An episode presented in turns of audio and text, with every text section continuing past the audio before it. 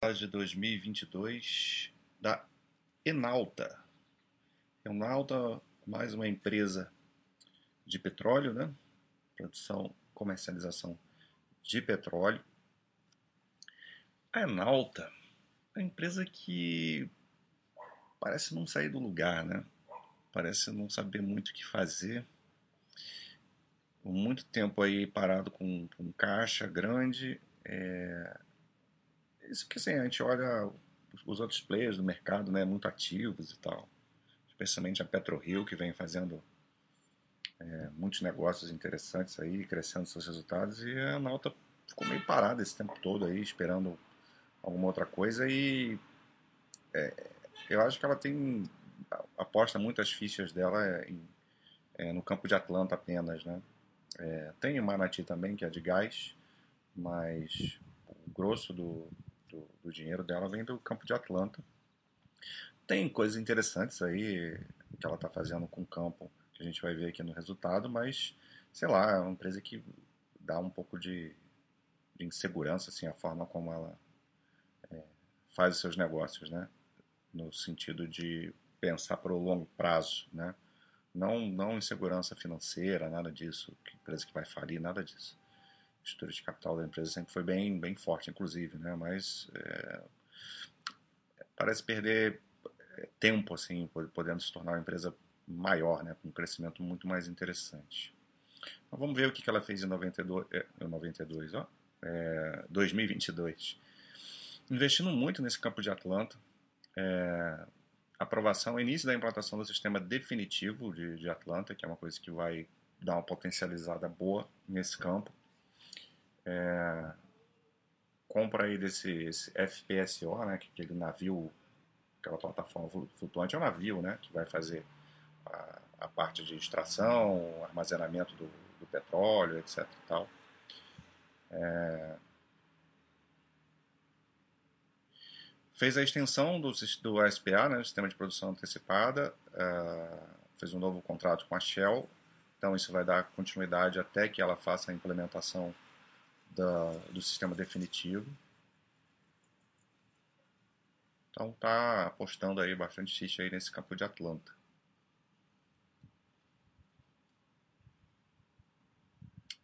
Então, vamos lá.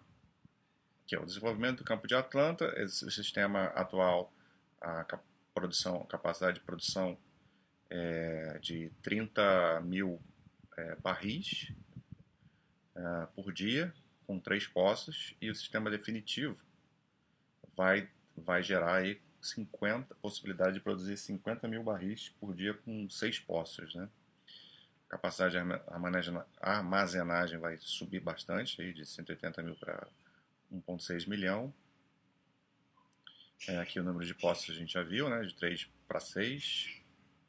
É, e esse sistema de bombeio, que tem previsão de manutenção a cada um ano e meio, vai, vai passar a ter a cada 10 anos. Isso é bem interessante, né? Porque quando você faz essas paradas para manutenção, você tem um declínio da, da produção no, no trimestre, sempre acaba caindo o resultado, né? Então, é, são coisas que podem agregar bastante aí esse sistema definitivo. Esse sistema definitivo é para é, 2020, mais 2024, né? Então vai começar aqui em 2023, tá? Com um novo, novo poço, produção de até 20 mil barris. Aqui a gente vê desde 2018, né? É...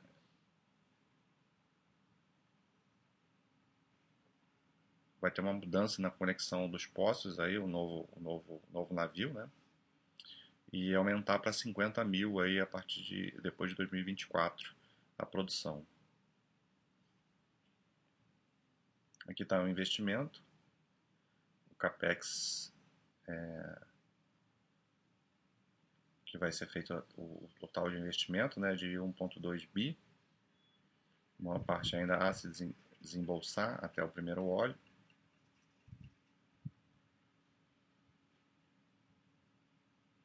Parte de engenharia, 90% do serviço já é, serviços contratados em 22. Bom, isso aqui é historinha, né? Uh, aqui vem o, todo o processo né, do, do campo da produção atual, da compra do navio, aprovação do, da questão definitiva, tudo ao longo de 2022, né? É... Início da perfuração de, de três poços foi em novembro. Em abril, agora em abril, é, mês que nós estamos, que eu estou gravando esse vídeo aqui, é primeiro novo poço, a conexão né, do primeiro novo poço vai acontecer. E no último, no fim do ano, chega aí o, o a chegada do, do, do, navio Atlanta no Brasil, do, da nova plataforma, né? E em meados de 2024 é o primeiro óleo do sistema definitivo.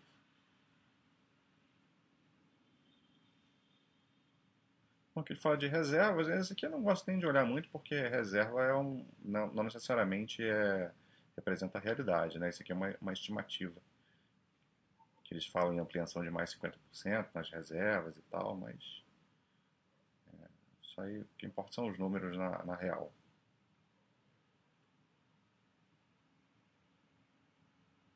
Então aqui a gente já começa a ver a, a, a, os dois, né, as duas fontes de receita da empresa, o campo de Atlanta e o campo de Manati, que é a parte de gás. Uh, o campo de Atlanta teve um discreto aumentozinho aí na, na produção, mas o campo de Manati teve uma redução, teve redução da demanda né, de, de gás natural ao longo do, do ano. Então a queda de produção no, no total foi de 9,8%. Foi no terceiro TRI essa. É... Ah não, no terceiro TRI foi a, foi a queda no campo de Atlanta, que deve ser a, a parada que teve, né? Programada. Mas a queda de demanda do, de gás foi no quarto TRI mesmo. E a gente vê a receita líquida uh, que aumentou 20,5%, né? Foi para 2,1 bi. Então, em termos de receita, foi, foi muito bem. É, tem a questão aqui que é o seguinte: é, da onde vem né, esse aumento de receita? É basicamente do aumento do preço do, do óleo. A gente sabe que, que isso está acontecendo e beneficiou as empresas do setor. E também, ah, em, durante o ano de 2021, a Enalta tinha, ela tinha 50% de participação no Campo de Atlanta e passou a ter 100% em meados do ano. Então, é óbvio que ia aumentar né, o receitamento para esse ano. Então, é, muito em função de, do aumento da participação, dobrou o aumento da participação, e também por conta do preço do, do, do óleo. Né? Esse é o motivo dos aumentos de receita. Lifting cost aqui da, da empresa aqui é sem afretamento, é... Deu uma diminuída no fim do ano, mas são, são números que não enchem os olhos, né? Se a gente comparar com outros do segmento. Aqui o, o lifting cost é completo, 26,6, né? É, empresas fazendo isso de uma forma muito mais bem feita. Mas, pelo menos, reduziu aí no fim do ano, né? Tinha que ver a comparação anual. Acho que na comparação anual teve aumento aí do, do desses custos de extração do óleo. Aqui a EBITDA que ele dá em termos de recorrência, a gente olhar o sistema contábil oficial, é, teve uma queda é, no EBITDA, mas tem bastante coisa não recorrente aí, de, por conta de reconhecimento do ativo que passou de 50% para 100% em 21, é, Teve venda também em 21 de, de parte de um bloco, então muita coisa contaminando o EBITDA de 21. Então tem que olhar o resultado recorrente. E é, do ponto de vista do resultado recorrente, a gente teria um aumento do EBITDA de 13,7%. Então, até ok aqui. Claro que é, o EBITDA aumentando menos do que a receita, né? Então, é, mostra que ela não está tão eficiente com relação ao, aos custos e despesas operacionais. O lucro líquido caiu 3,8%. Aqui é considerando o lucro líquido recorrente, né? não o, o contábil oficial que aí teria tido uma queda bem, bem brusca, bem brusca. Tanto o EBITDA quanto o lucro líquido. Né? Estudo de capital da empresa, como falei, sempre foi, foi tranquila, né? Empresa que sempre nunca, nunca teve alavancagem, né? Problema com endividamento caixa líquido, né? Sempre teve um caixa líquido, apesar da redução atual.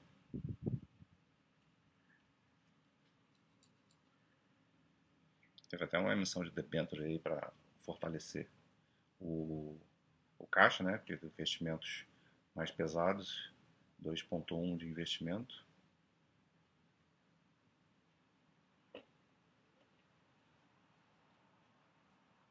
que mais? Aí tem as metas, né? Tornar a principal empresa independente brasileira de produção de petróleo e gás. Vai ter que remar bastante para isso, né? É... Construção de portfólio diversificado de ativos. Até hoje ela não fez. Tem que ver, está prometendo isso para o futuro. Mas não tem nada de... Se tem algo que a nota não tem, é a diversificação de ativos, né? Fica dependendo aí de, basicamente de Manati e de Atlanta. Basicamente de Atlanta, né? Manati é, nem, nem gera tanto resultado assim. Então esse foi o. Vamos ver o, o quadro. Foi um ano assim, ok, né? É, são, são coisas interessantes, né? Que ela está é, promovendo para o futuro. Né? Movimentos desse campo de Atlanta que realmente dando tudo certo, vai aumentar bastante a produção, quase dobra. E tende a aumentar a capacidade de EBITDA da empresa. Mas ela segue aí com essa coisa de falta de diversificação, que eu acho é, bastante perigoso. É, imagina se acontece um, um acidente né, com, com, no campo de Atlanta, Deus queira que, que não, óbvio, mas se acontece é um problema sério né, para a empresa.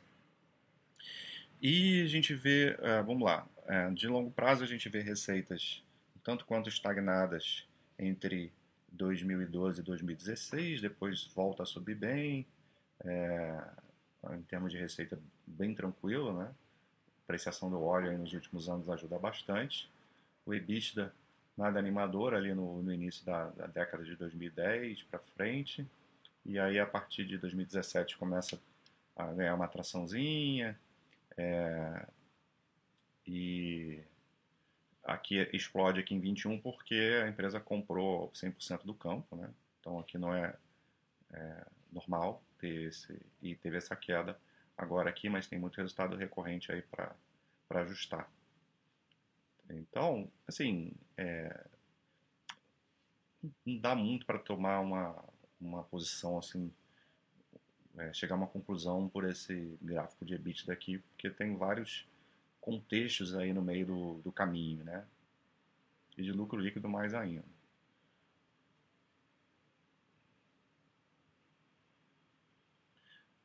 A estrutura de capital bem tranquila, né? A empresa não, não trabalha alavancada e a geração de caixa vem boa aí nos últimos dois anos e foi crescente, né? A geração de caixa até que foi, foi crescente aí no, no histórico. Assim, os números não são ruins, né? É, empresa investindo bastante, né? Agora, por conta desse sistema definitivo, o CAPEX aumentou muito. É uma perspectiva de melhora para o futuro, mas não, não é uma empresa que me anima, né? É, primeiro que a empresa é, de commodities, empresa cíclica, você tem que estudar um pouquinho mais para ser sócio, não é nenhum problema. É, tem várias empresas boas aí de, de commodities, mas acho que tem empresas melhores aí no segmento. Uma curva de de retorno de lucro e cotação aqui bem, bem esquisita, né? É... E um retorno de longo prazo aí inexistente, né? De médio prazo baixo também, né? Nada, nada de que chame atenção, na verdade, aqui da, da Analta. E, mas o que me incomoda mesmo é a postura da empresa é, com relação ao que ela faz com o seu caixa, os investimentos e tal. Acho ela muito paradona, muito, é, muito focada em, em pouca coisa e tal, e que se, se isso der certo, ok, mas se der errado é um problema sério. Mas é isso. Não, não que tenha sido um resultado ruim, mas a gente tem que olhar todas as questões né, para ser sócio de uma empresa. Não só o resultado anual. Aliás, o resultado anual quer dizer muito pouca coisa né, na, na, na análise de uma, de uma empresa para ser sócio. É isso. Um abraço.